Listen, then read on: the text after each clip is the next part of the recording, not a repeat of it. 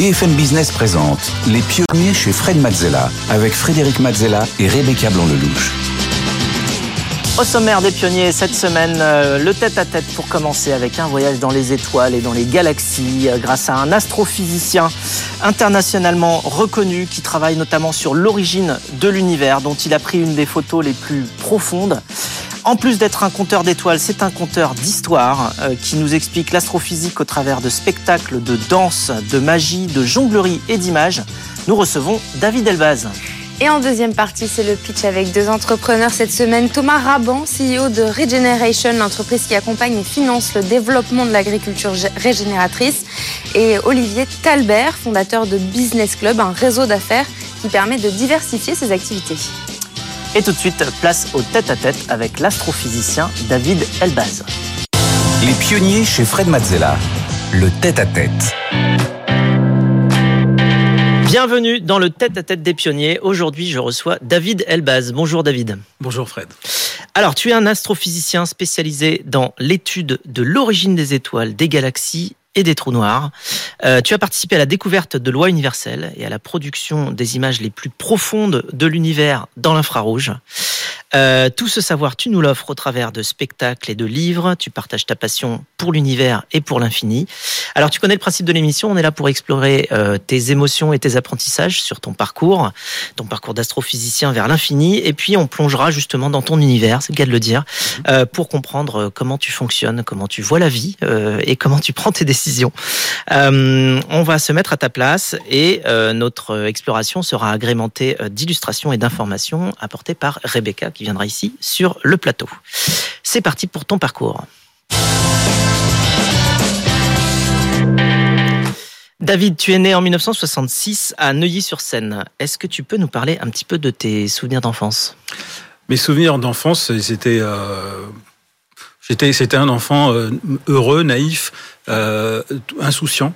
Euh, c'est peut-être une des caractéristiques qui me, qui, me, qui, me correspondent le plus. Pour donner un exemple, j'avais une prof de français qui était très très dure à l'école et elle interrogeait les élèves, elle était toujours très dure. Et quand elle s'intéressait à, moi, elle n'osait pas me poser de questions. À la fin de l'année, elle m'a dit, vous savez, je vous, je vous ai jamais posé de questions parce que quand je regardais votre visage, j'avais envie de rire.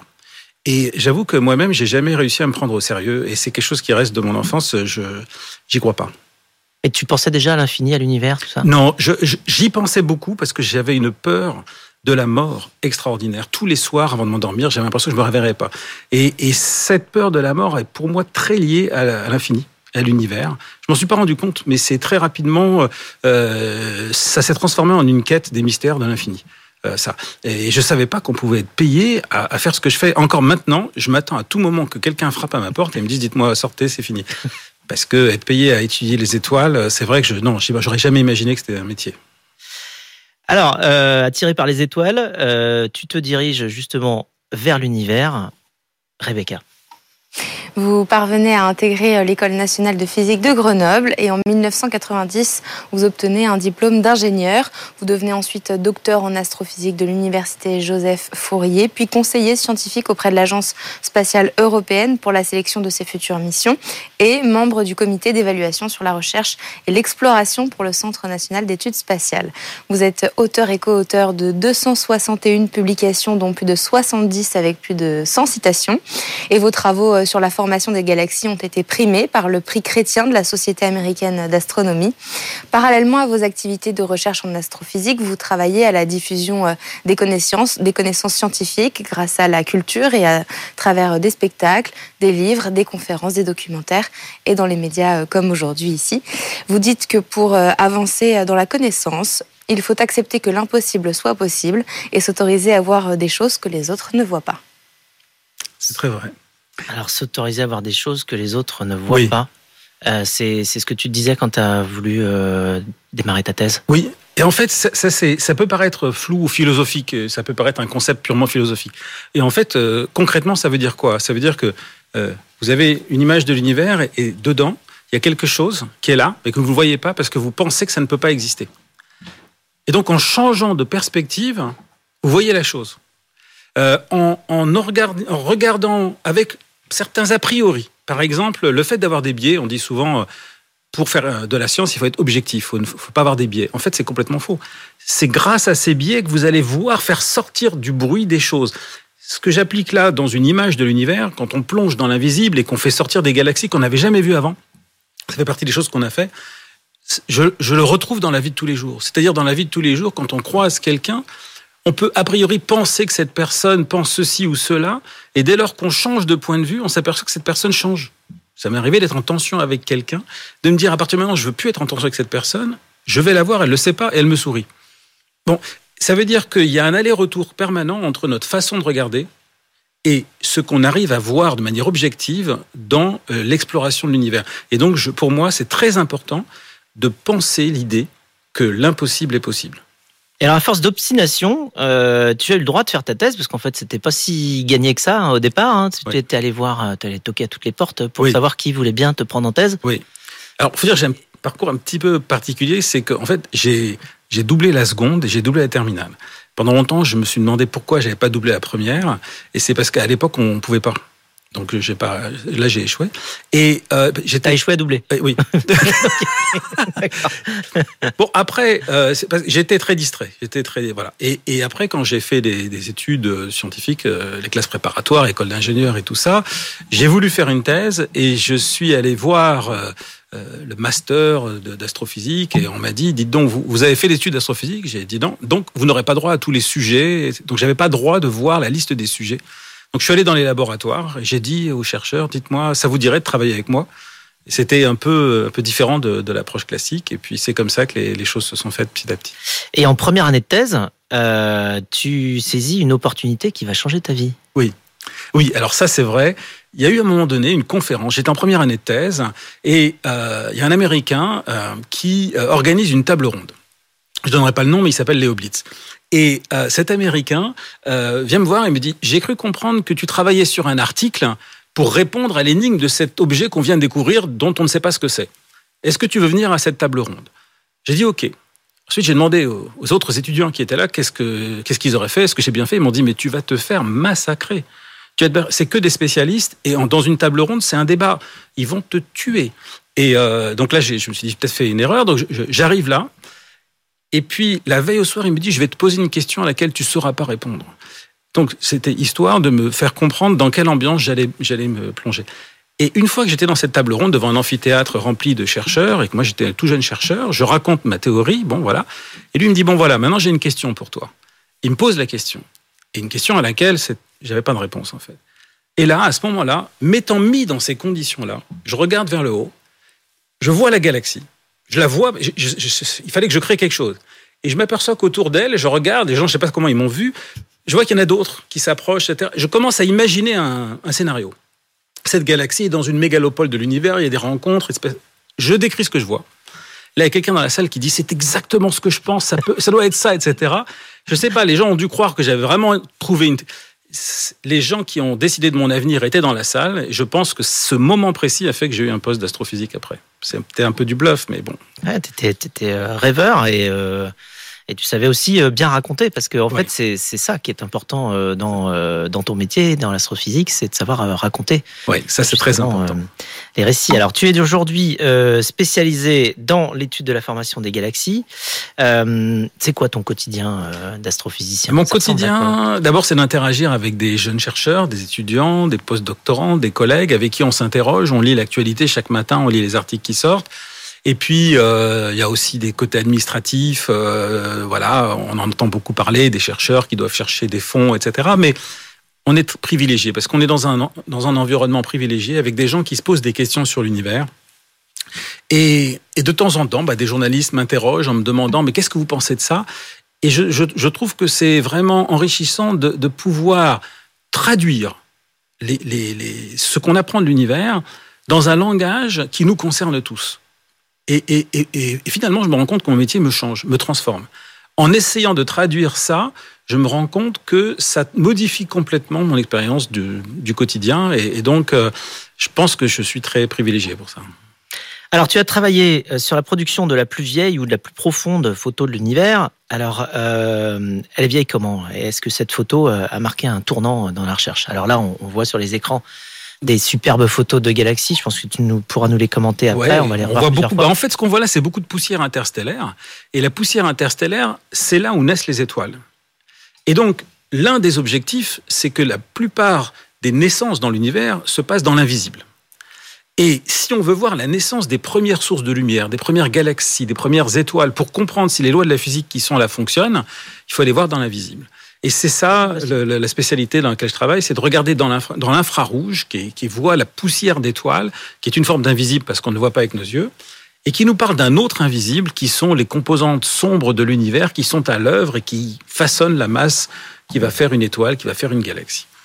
Alors juste sur, euh, alors il y a plusieurs types de photos. Est-ce que tu peux nous dire ce que tu vois, ce que tu reconnais euh, Alors, qu'est-ce que c'est ça? Par exemple, là, ce qu'on voit, c'est au moment de la mort d'une étoile, l'étoile va avoir une onde de choc, va provoquer une onde de choc qui signale la fin, là c'est la naissance d'une étoile, qui signale euh, donc à la fois la fin d'une étoile et en même temps qui engendre de nouvelles générations d'étoiles.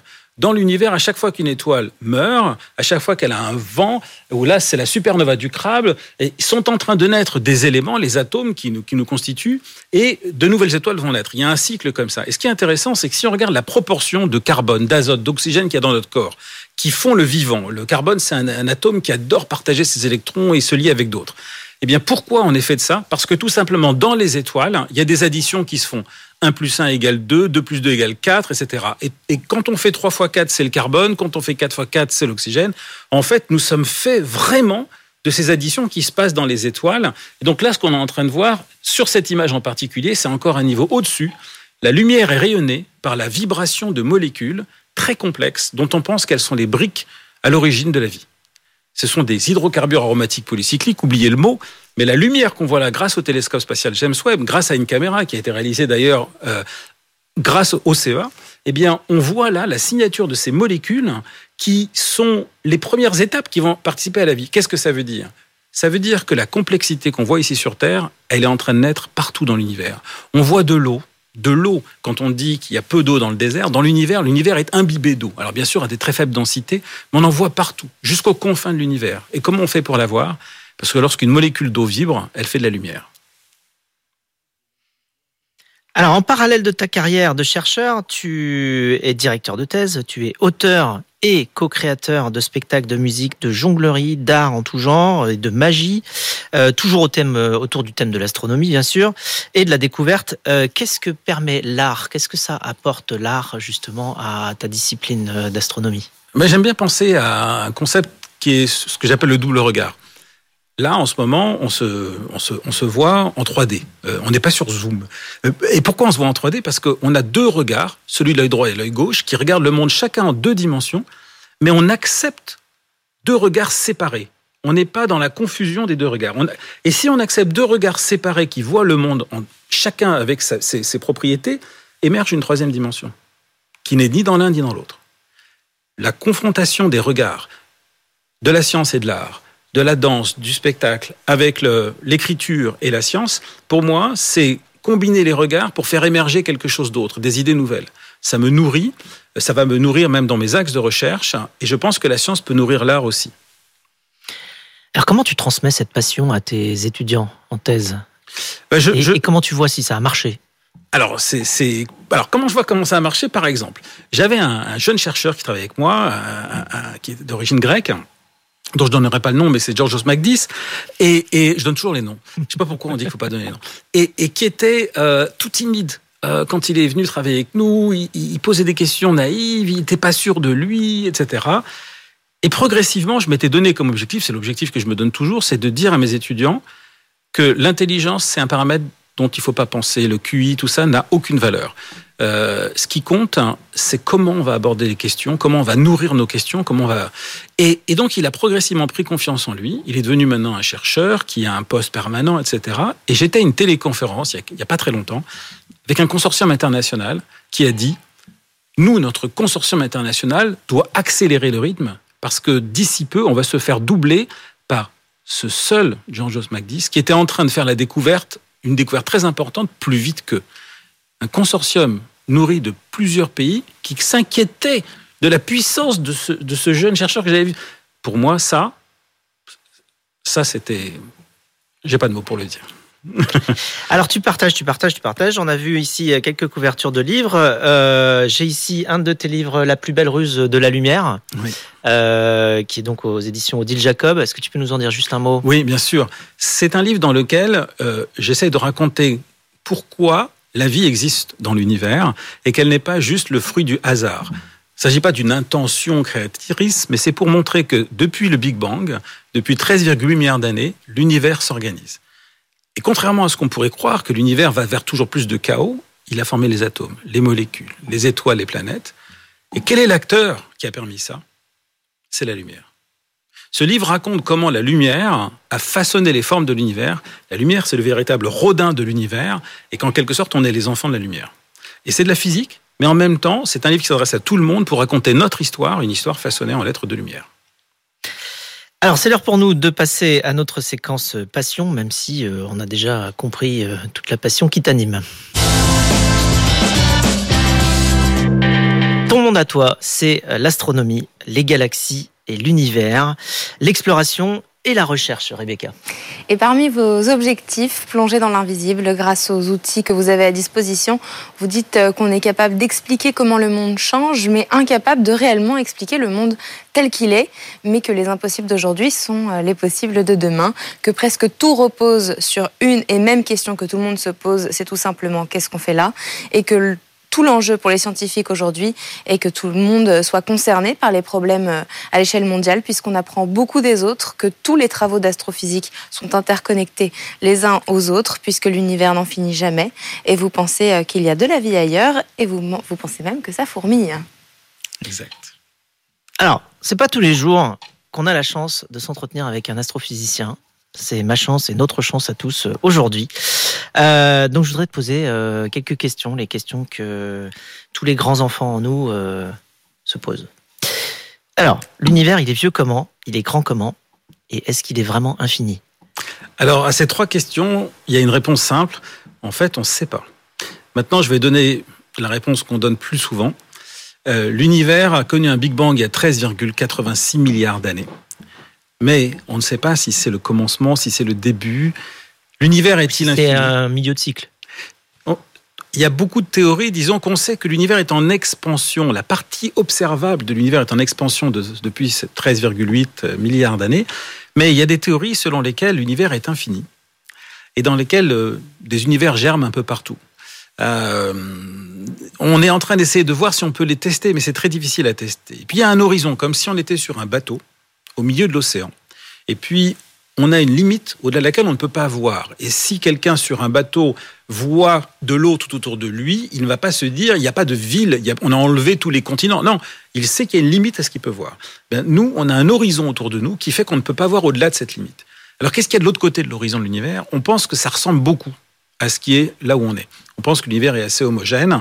Et, euh, finalement, dernier point, c'est que l'univers n'est pas le présent. Ce qu'on voit, c'est le passé, puisque la lumière met du Oui. temps à nous arriver. Et donc, en d'autres termes, l'univers doit être considéré comme le livre de notre histoire. Et quand on l'explore, on ne cherche pas à comprendre ce qui est loin, on cherche à comprendre ce qui est dans cette pièce. Il y a des parties invisibles ici, on pense qu'il y a de la matière et de l'énergie qu'on n'arrive pas à détecter, qu'on voit dans l'univers. Et l'univers nous permet de voir l'invisible. Alors, euh, on a une question pour toi d'un de tes collègues, euh, très admiratif de tous tes travaux. Euh, il s'agit de Vassilis euh, Charmandaris.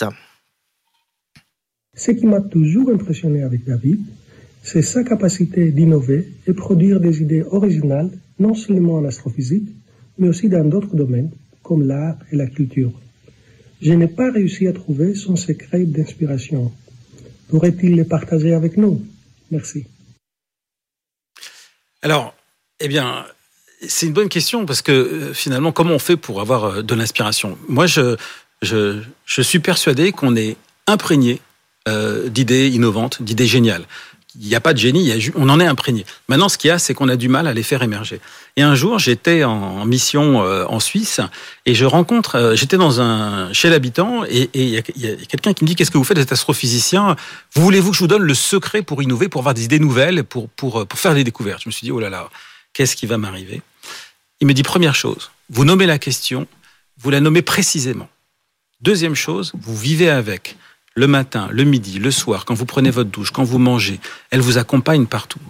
Et effectivement, pour moi, le secret pour avoir des idées nouvelles, pour innover, pour avoir, pour répondre à nos questions, c'est de vivre la question au quotidien et de prendre tous les éléments qui nous entourent comme des éléments possibles de réponse. Et on s'aperçoit que euh, finalement, on est en communication permanente avec les uns les autres et que chacun apporte son petit bout de réponse et on se nourrit de l'autre. Merci David. Euh, c'est le moment pour nous de passer à la séquence suivante. Alors, séquence actu, on voudrait te parler de ton dernier projet en cours, Rebecca. Vous aviez fait un film pour Arte, l'astronome et l'Indien, qui euh, crée la rencontre entre deux approches, deux mondes, celui de l'astronome et de l'Indien.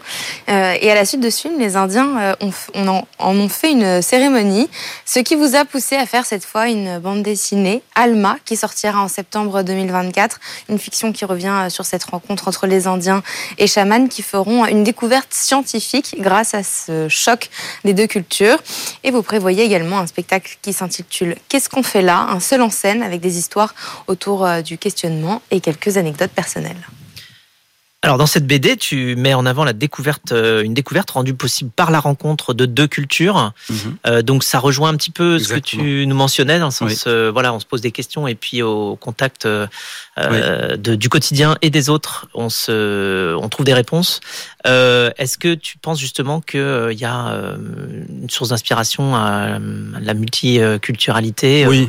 Euh, qui peut justement nous faire comprendre l'univers. Oui, parce que euh, les gens euh, demandent qu'est-ce que vous êtes Scientifique? Vous êtes vous êtes médecin, vous êtes artiste, et puis on se met dans une boîte. Ah ben moi je suis artiste, moi je suis scientifique, et on se ferme des portes.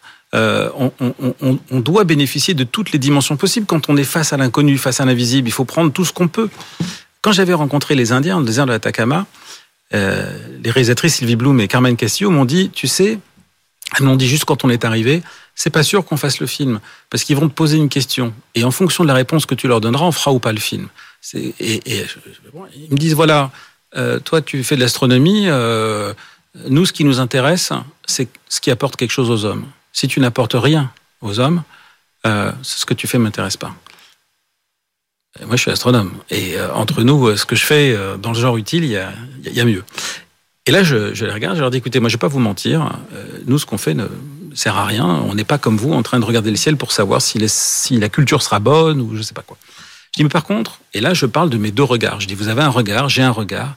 Et lorsqu'on combine les deux regards en les acceptant leur différence, on fait émerger autre chose. Ils ont souri, on a fait le film ensemble. Et ça, ça m'a nourri pendant toute ma vie. Euh, ils, m'ont d'ailleurs confronté directement à la question fondamentale qui a fait que j'ai fait l'astronomie, cette question qui est que pourquoi on meurt? Je suis désolé de poser cette question, c'est une question qu'on pose jamais, qu'il faut pas poser, mais euh, c'est une question qu'on a toujours en, nous. Et, je trouve que c'est tellement 2018 comme question. C'est dépassé cette idée de mourir. J'arrive au télescope, l'Indien me regarde et il me fait Bon, j'ai vu le télescope, tout ça, d'accord, mais toi, qu'est-ce que tu penses de la mort? Il me dit ça, c'est la seule. Paf, il me pose cette question-là. J'ai un silence monstrueux qui est resté dans le film. Dis, bah écoute, bah, euh, et voilà. Et finalement, je me suis rendu compte que quand on, on fait se croiser deux regards, euh, ça nous ramène dans notre dimension d'humilité. On n'est pas dans la dimension toute puissante du docteur, docteur en astrophysique, docteur en médecine mmh. ou quoi que ce soit. Et, et on retrouve la dimension de l'enfant. Vous savez, là, euh, tu sais, Lao Tzu, c'est le, c'est le, le, le, grand sage chinois. Et ben, ça veut dire le vieux, le vieil enfant. Et, ça, pour moi, d'arriver à garder euh, cette dimension de l'enfant, c'est fondamental. La bande dessinée en question, c'est, c'est la rencontre d'un astronome avec une jeune fille qui, qui ne parle plus parce qu'elle a perdu sa mère et qui va retrouver goût à la vie par le regard sur l'univers, qui va la reconnecter à la réalité, au monde. Et lui, en apportant quelque chose à elle, va se rendre compte qu'il est transformé, il va voir quelque chose qu'il n'avait pas vu avant, il va faire une découverte. Bon, je veux pas tout révéler, hein, mais... Ah non, on garde le teaser. Alors, euh, l'humilité, euh, le goût de la vie.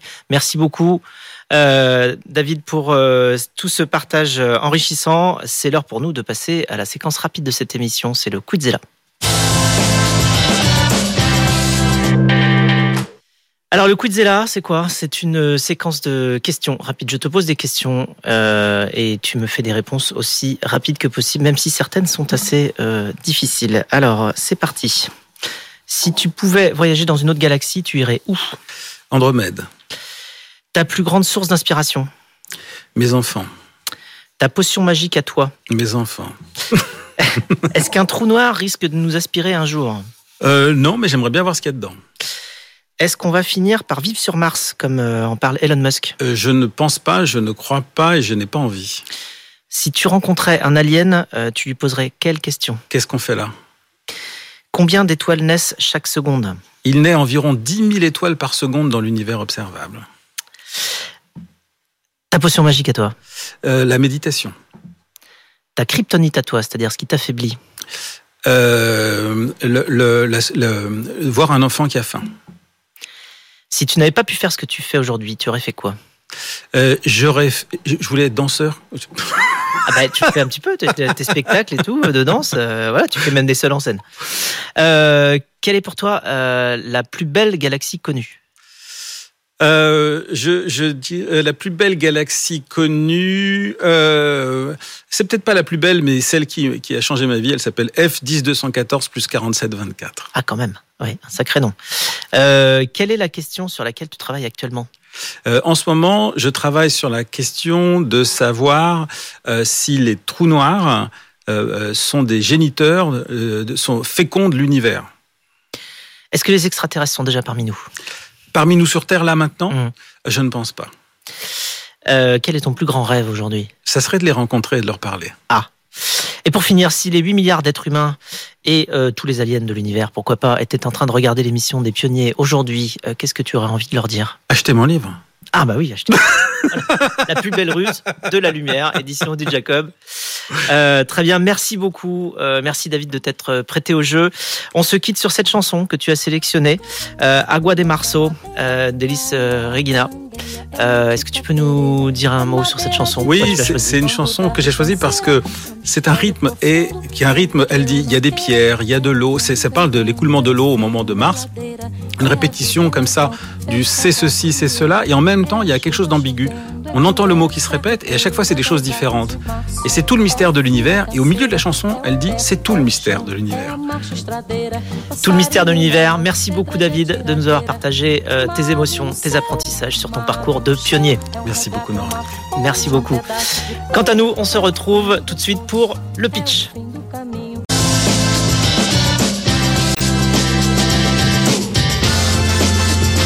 BFM Business présente Les pionniers chez Fred Mazzella avec Frédéric Mazzella et Rebecca Blanc-Lelouch. Les pionniers, on continue avec le pitch cette semaine sur le plateau avec Rebecca. Nous recevons Jean-David Chamboredon, euh, président exécutif du fonds d'investissement Isaïe. Bonjour Jean-David. Salut Fred. Et Agathe Vautier, euh, cofondatrice et CEO de The Galleon Project. Bonjour Agathe. Bonjour. Alors vous le savez, euh, chaque semaine on reçoit des pitchers sur le plateau qui viennent nous présenter leur activité, euh, leur business. On leur donne des conseils. Vous aussi, vous pouvez candidater, vous pouvez venir euh, nous voir sur le plateau. Pour ça, euh, rien de plus simple. Il vous suffit de scanner le QR code qui s'affiche sur votre écran ou bien de vous rendre sur le site de l'émission Les Pionniers pour candidater. Les pionniers chez Fred Mazzella. Le pitch. Et aujourd'hui, nous recevons Thomas Raban. Bonjour Thomas. Bonjour. Prenez place. Bienvenue sur le plateau des pionniers. Vous êtes euh, Merci. CEO de Regeneration. Alors, Absolument. je vous rappelle les règles. Vous avez 1 minute 30 pour euh, pitcher devant Fred qui sera attentif au produit, Agathe qui sera attentive à la prestation de votre pitch et euh, Jean-David qui sera attentif au marché de votre secteur. Et ensuite, nous les laisserons délibérer pour noter votre prestation sur 10. On va envoyer le chrono. 3, 2, 1, c'est parti. Bonjour, je vais vous parler d'agriculture. L'agriculture aujourd'hui, c'est 25% des émissions de gaz à effet de serre et 40% des terres de la planète. On voit donc que si on réussit à transformer l'agriculture pour l'orienter vers des pratiques plus vertueuses pour la planète, on a entre les mains un levier d'action formidable. L'agriculture régénératrice, c'est précisément sa fonction. En régénérant les sols, c'est une agriculture qui stocke du carbone dans les sols, qui enrichit la biodiversité et qui préserve les ressources en eau. C'est pourquoi Régénération a choisi pour mission d'accompagner et d'accélérer le développement de l'agriculture régénératrice. Pour ce faire, on a construit d'une part un modèle d'accompagnement unique des agriculteurs dans la durée qui consiste à les accompagner financièrement et techniquement avec des agronomes autour d'eux, et d'autre part un crédit de nouvelle génération, loin des simples crédits carbone, qu'on appelle un crédit de contribution climatique, qui est issu de mesures concrètes des trois éléments essentiels environnementaux que sont la biodiversité, le carbone et l'eau. Crédit dans lequel les entreprises sincèrement engagées pour le climat peuvent s'investir, investir, de sorte qu'elles peuvent enfin, loin de tout greenwashing, revendiquer un impact incontestable parce que mesuré, global parce que toutes les dimensions de l'impact environnemental et local parce qu'on crée dans une agriculture nationale. Merci Thomas, merci pour ce pitch. Est-ce que notre euh, jury a des questions avant la délibération? Alors moi j'ai une question sur justement euh, le, côté régénératif lui-même. Je suis pas sûr d'avoir bien compris. J'ai compris que vous accompagnez évidemment euh, les agriculteurs dans une démarche de changement de leurs pratiques. Voilà. Mais vers une agriculture qu'on a, en les finançant et les accompagnant sur un plan technique. Voilà. Parce que l'agriculture c'est technique. Oui. Et alors justement, techniquement, que, techniquement, de quoi s'agit-il? C'est une agriculture qui repose sur des principes très simples qui sont on arrête de travailler les sols, on les laisse couverts de végétaux la quasi-totalité de l'année et on entretient la plus grande biodiversité au sein des cultures et des exploitations. Ces trois grands principes qui sont simples à comprendre sont en réalité beaucoup plus complexes à mettre en œuvre sur le terrain, puisqu'il faut que ça continue, ça continue à produire de façon euh, convenable pour euh, alimenter euh, l'humanité. Et votre financement est conditionné justement au respect de ces règles-là Absolument. Que vous, les, vous mesurez tout chaque année Les, les agriculteurs, on les engage pour une période de 10 ans, parce qu'on souhaite, un, susciter un impact profond et durable. Deux, l'agriculture s'inscrit dans le temps long. Euh, il faut leur laisser le temps de transformer leur modèle et on vient effectivement mesurer périodiquement l'amélioration de ces différents éléments que sont le stockage de carbone, l'amélioration de la biodiversité et la préservation des ressources en eau. On se connaît bien. Vous êtes bien? Bon, bah venez avec moi Thomas. Merci. Merci. Thomas, vous venez à l'instant de pitcher devant nos coachs. Euh, quelles sont vos impressions? Est-ce que vous êtes content de vous? Toujours difficile de savoir si on est content de nous. Euh, on peut toujours faire mieux. On est sous la pression. Les questions, évidemment, euh, elles peuvent être surprenantes ou déstabilisantes. Euh, je pense que le message est passé de façon à peu près compréhensible, j'espère. Là, on va, on va y retourner pour découvrir les notes. Est-ce qu'il y a un des coachs qui vous fait plus peur qu'un autre ou est-ce que vous êtes assez serein vis-à-vis du résultat? Suis très tranquille d'une manière générale, quoi qu'il arrive. Peut-être que les questions sur le marché peuvent euh, venir être, euh, me, complexifier la, tâche, parce que c'est un marché complexe. Bon, bah c'est parti, on va tout de suite euh, retourner en plateau pour découvrir les notes. De retour en plateau pour découvrir les notes de notre jury. Attention, c'est parti. 3, 2, 1. Et c'est un 6 pour Agathe pour le pitch, un 6 également pour euh, Jean-David et un 6 pour le produit pour Fred. Tout ça est noté sur 10. Euh, Agathe, je te laisse commencer à expliquer ta note. Tu as noté le pitch. Oui, alors 6 euh, c'est une bonne note parce qu'on sent qu'il y a quand même de l'aisance, c'est très clair quand tu t'exprimes, on comprend bien. Moi j'ai bien aimé le début de ton pitch parce que tu situes vraiment voilà, ton, ton marché, ton produit et vraiment le problème que tu adresses. Euh, après, le, bémol qu'on a, c'est qu'on n'a on pas trop compris le, produit en tant que tel. Euh, je pense que c'est assez technique. Et euh, sur une émission de télé, ben, c'est vrai qu'on a une minute trente pour expliquer un produit. Et il faut être un peu plus pédagogique parce que euh, c'est vrai que on achète un crédit euh, carbone euh, par une boîte pour accompagner des agriculteurs. C'est assez compliqué pour pour pour tout le monde. Donc nous on, connaît un peu le, marché, mais mais voilà c'était un peu un peu compliqué. Donc n'hésite pas à vraiment vulgariser quand tu t'adresses notamment au grand public pour qu'on puisse vraiment comprendre bien le bien le produit. Bon point. Jean-David insiste également. Oui, l'opportunité de marché, elle est sans doute gigantesque. Hein. Là-dessus, il n'y a pas d'ambiguïté. Par contre, la façon de capturer ce marché, la façon de déployer côté agriculteur, la façon de se crédibiliser vis-à-vis des, des, gens qui vont acheter les crédits, etc. Là, j'étais beaucoup plus sur ma fin. Euh, Bien sûr. Et, euh, et avec euh, un peu l'idée que bon, ça restait un peu théorique. Voilà. Mais c'est pour ça que 6, qui est une bonne note, n'est pas j'ai pas mis une note supérieure à ça. C'est clair qu'en une, minute trente, c'est un peu compliqué de, donner toutes les clés de compréhension euh, de problèmes qui sont en réalité assez complexes. Hmm. Et enfin, Fred? Oui, alors, bon, moi j'ai mis euh, donc 6 pour le produit euh, également. Alors, j'avoue qu'en plus, c'était compliqué de mettre une note parce que je n'ai pas hyper bien compris le produit parce qu'il y a une partie qui consiste à faire de l'accompagnement, dont j'ai compris que c'était assez technique et que ça dépendait aussi des agriculteurs accompagnés euh, et, des méthodes qu'ils utilisent. enfin, j'imagine que ça dépend de plein de paramètres, donc c'est peut-être pas très facile à expliquer, mais pour moi, ça ressemblait un peu à une forme de conseil quelque part, de conseil de suivi d'accompagnement. Euh, je ne sais pas s'il y a un produit en tant que tel ou si oui, c'est le, le produit, c'est précisément le fameux crédit de contribution climatique. C'est lui l'instrument dans lequel les entreprises peuvent investir et s'investir qui permet in fine de venir pour elles revendiquer un impact environnemental global et du fait de la valeur euh, versée par les entreprises pour investir dans ce crédit, permet in fine d'aller accompagner efficacement les agriculteurs. Donc c'est bien, in ah. fine, vis-à-vis des agriculteurs, un accompagnement, donc une forme de conseil sur la manière de s'améliorer. Oui, un soutien financier et technique, puisque c'est ça leur enjeu. D'accord. Et alors après, la chose moi qui m'a manqué peut-être de manière générale sur le sur le pitch quand même, euh, c'est un peu des chiffres, c'est-à-dire euh, qui utilise aujourd'hui, combien de d'agriculteurs accompagnés, euh, quels sont les impacts. Aujourd'hui, on accompagne une trentaine de milliers d'hectares en France. Et on est encore une jeune start-up, mais on a une dizaine de grands comptes qui sont nos premiers clients qui s'investissent. Donc 30 000 hectares. 30 000 hectares en France. Ça fait à peu près 200 exploitations agricoles en France. Merci beaucoup Thomas. Merci, d'être venu. Thomas, pour Generation. Très très bonne euh, continuation. Et il est maintenant temps d'accueillir notre deuxième pitcher du jour, Olivier Talbert. Bonjour. Bonjour Olivier. Bonjour à tous. Bienvenue sur le plateau des pionniers. Vous êtes fondateur de Business Club. Vous avez donc une minute trente pour pitcher devant Fred qui sera attentif aux produits, Agathe à votre pitch et Jean-David au marché de votre secteur. Euh, on les laissera ensuite délibérer pour vous noter sur 10 et on va envoyer le chrono. Attention, c'est parti. 3, 2, 1, top chrono. Plutôt que d'aller chercher de la sous-traitance à l'autre bout de la France ou à l'autre bout de l'Europe, à côté de chez vous, il y a peut-être une entreprise qui fabrique ce que vous cherchez. L'idée de départ, c'est ça. C'est de se dire, voilà, on va réunir des, dirigeants. C'était en 2013 à Valenciennes. Et on a, on a créé cette alchimie entre le, business et un peu le sport parce qu'on est des mordus de sport. Et tout simplement aujourd'hui se dire qu'une fois par mois, donc 10 rencontres dans l'année, on va pouvoir se retrouver autour d'une table et présenter un membre du club et surtout de pouvoir euh, également, euh, à travers une présentation d'une personnalité, de s'inspirer auprès d'elle. Alors ça peut être du sportif, de, de, l'économique ou, du, ou tout simplement du politique. Et euh, c'est 10 rencontres par, par an. Donc aujourd'hui, nous avons démarré, je vous l'ai dit, à Valenciennes. Aujourd'hui, on a 46 clubs sur la France, 3000 membres.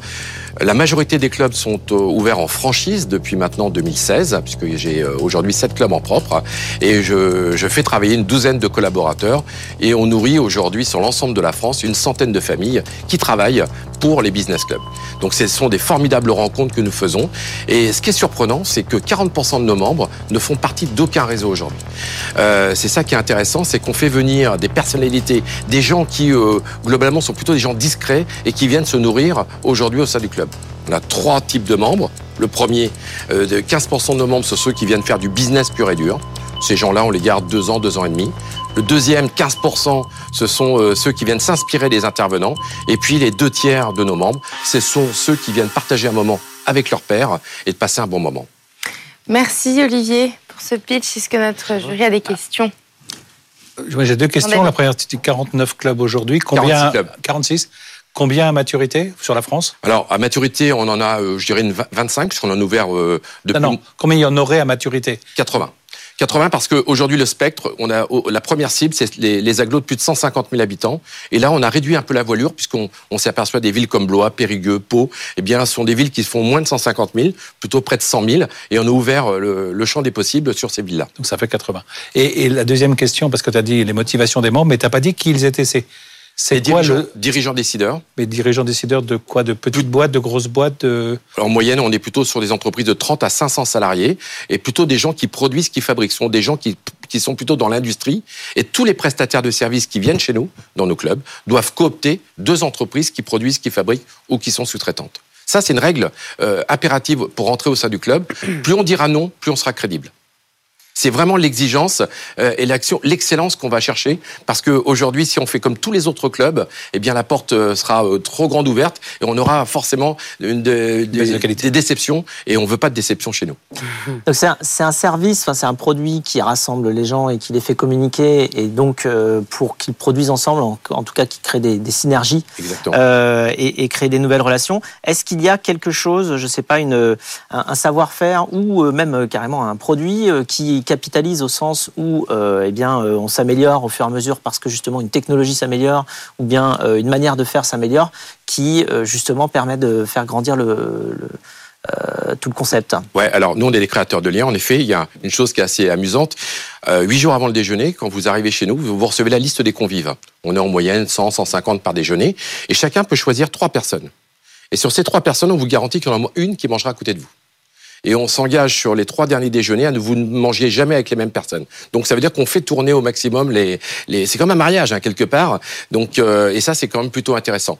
Et puis euh, ce qui est surtout intéressant, c'est d'aller euh, chercher des gens plutôt discrets euh, qui veulent pas s'afficher et qui viennent également parmi nous parce que c'est ça qui est intéressant. Dans les réseaux, vous voyez toujours les mêmes personnes. Et ce qui est intéressant, c'est d'aller chercher les seuls qui sont les invisibles. Merci Olivier. Merci. Merci Olivier. Il est temps Prochain de invité, c'est euh, Fred. notre jury délibéré. Olivier, vous venez à l'instant de pitcher euh, devant nos trois coachs. Comment vous vous êtes senti? Est-ce que vous êtes content de votre prestation? Euh, globalement satisfait. Et surtout, ce qui m'a permis d'être à l'aise sont les questions qui ont été posées. Je me sens beaucoup plus à l'aise quand les gens nous posent des questions parce que c'est vrai, faire un monologue, c'est toujours un peu délicat. Donc maintenant, on va retourner en plateau pour découvrir vos notes. Euh, Est-ce qu'il y a un des trois coachs que vous appréhendez plus, un des trois euh, euh, secteurs qui sera noté, qui vous, que vous appréhendez le plus? Ouais, je pense que j'ai senti euh, le sujet de la technologie. Est-ce qu'on est suffisamment à la pointe pour intéresser également nos, nos coachs? Eh bien, on répond dans quelques instants. Absolument, réponse tout de suite, même puisqu'on retourne tout de suite en plateau. Nous sommes de retour en plateau avec Olivier pour découvrir les notes de notre jury. Attention, c'est parti. 3, 2, 1. Et c'est un 7 pour Agathe pour le pitch, un 6 pour le marché du secteur et un 7 pour le produit pour Fred. Euh, Agathe, je te laisse commencer C'est moi qui attaque. Bon, bah, moi, j'ai beaucoup aimé ton pitch. Euh, parce qu'on sent que tu es passionné euh, quand tu racontes l'histoire, euh, tu pars tout de suite voilà, pour expliquer le produit et, et l'expansion et comment tu as réussi à développer, à développer tout ça. On voit tout de suite l'ambition aussi du projet. Euh, en revanche, je trouve que euh, je pense que tu es tellement passionné et toi, tu sais tellement ce que c'est que ça aurait mérité que tu nous expliques concrètement en fait que c'est un club business de dirigeants. Alors Frédéric m'a dit que c'était noté euh, en, en dessous pour les téléspectateurs, euh, mais du coup on l'a pas entendu. D'accord. Et donc c'est vrai qu'à un moment donné c'est bien de nommer euh, un chat un chat et comme ça après tu peux dérouler et expliquer bien euh, ta spécificité. Et ensuite, euh, un petit conseil, c'est d'appuyer vraiment sur ce qui fait euh, euh, dans, dans la tech, on dit ta USP, ton Unique Selling Proposition. Donc c'est vraiment ce qui fait ta différenciation. Et, et Frédéric est allé chercher, non c'est toi Jean-David qui a été posé la question tout de suite pour qu'on voit ce qui est vraiment différent. Et quand on te pose la question, tout de suite tu sais répondre. Tu nous donnes des noms, des grands noms de personnes qui sont venues dans le club. Donc voilà, n'hésite pas vraiment à, à finalement donner des exemples de ce qui se passe et faire encore une fois de la pédagogie parce que nous on découvre et on connaît pas. D'accord. Euh, en tout cas, moi, j'ai beaucoup aimé ton pitch. Euh, je suis euh, euh, très, très euh, fan des clubs de business. Je pense que c'est hyper important euh, de créer des liens, surtout dans les, dans les régions. Donc, euh, bravo, c'était vraiment très bien. Jean-David, un 6 pour le marché du secteur. Oui, je pense. Enfin, le, le, le truc a l'air de bien marcher, d'être bien foutu, de bien fonctionner, euh, de- avec le modèle de franchise, de se déployer euh, bien. Mais à la fin, on a l'impression que ça reste quand même un, un petit business, si je puis dire. En tout cas, pas. ça- on voit pas comment ça pourrait devenir très gros. Donc euh, c'est ça qui me fait un petit peu. Ça dépend ce que vous appelez très gros. Oui, absolument. Alors moi, aussi dans des boîtes comme celle de, de Fred, donc j'avais sur des gros trucs. Donc c'est peut-être pour ça que je dis ça. Euh, non, enfin globalement, on a l'impression que ça va s'auto-caper avec des dîners par an et, et 80 clubs, et puis voilà. Bah, ça fait quand même 810 dé- 880 déjeuners euh, dans l'année, quoi. C'est quand même pas mal. Je sais pas, je- avec une moyenne de, de 100 personnes, on va faire à peu près, là aujourd'hui, on fait à peu près 8 millions d'euros de chiffre d'affaires, quoi. Est-ce qu'on on n'a pas entendu Ouais, business mais- model mais- non plus Bien sûr, mais euh, 8 Et millions. tu vas doubler, quoi. Donc tu vas faire un business à 15 millions. Ouais, on va faire un budget à 15 millions, sauf qu'on va également toucher d'autres acteurs. On va créer un deuxième réseau qui s'appelle Business Time, qui va s'adresser aux TPE avec 3 700 000 euh, TPE en France. Et ça, ça là, c'est un nouveau cycle parce que on a. Et y ça, a tu vois, j'aurais bien aimé entendre que justement, le premier truc que tu as créé, c'est un espèce de, de, de, premier truc, mais qui se réplique et qui peut grossir et qui peut scaler et qui peut se, etc. Et là, à ce moment-là, peut-être que j'aurais mis. Euh... Bon, mais je t'inviterai, t'inquiète pas, je t'inviterai. Et c'est vrai qu'aujourd'hui, le côté premium des 80 fait qu'en effet, le, le, le, marché va être vite couvert. Par contre, ce qui est intéressant, c'est Business Time. Là, on a un projet d'ouvrir 600 clubs, 600 clubs en France. Et là, ça va devenir une grosse, une grosse cravellerie. Ah, super. Alors, voilà. change ta note ouais, J'autorise, j'autorise. Euh, non, effectivement, c'est important ouais, de, de, de, donner la perspective euh, comme ça, surtout quand tu viens pitcher. Euh, quand, quand, tu viens présenter ton activité, c'est quand même pour embarquer tout le monde, pour faire rêver, donc pour vendre le futur quelque part. Et c'est vrai que si dès le début tu dis, alors voilà, j'ai fait ça, et puis on va faire juste x2, euh, ben, c'est fait moins, euh, t'embarques moins les gens vers le futur que si tu leur dis alors voilà, euh, on a commencé par ce produit-là et puis finalement euh, on va en faire un autre et on va pouvoir dupliquer, ça va devenir plus grand. Et puis d'ailleurs on est présent aujourd'hui en France, mais on prévoit de s'étendre à l'international et euh, donc de, de démultiplier l'opportunité. Évidemment, ça ressemble plus à la même chose, surtout quand tu vas avoir des investisseurs et que eux doivent euh, se projeter dans le futur avec toi et investir sur quelque chose qui va du coup euh, grandir beaucoup. Euh, et alors moi j'ai mis un 7 sur le produit. Euh, pourquoi? Parce que je pense que c'est un produit social qui est extrêmement utile. Mmh.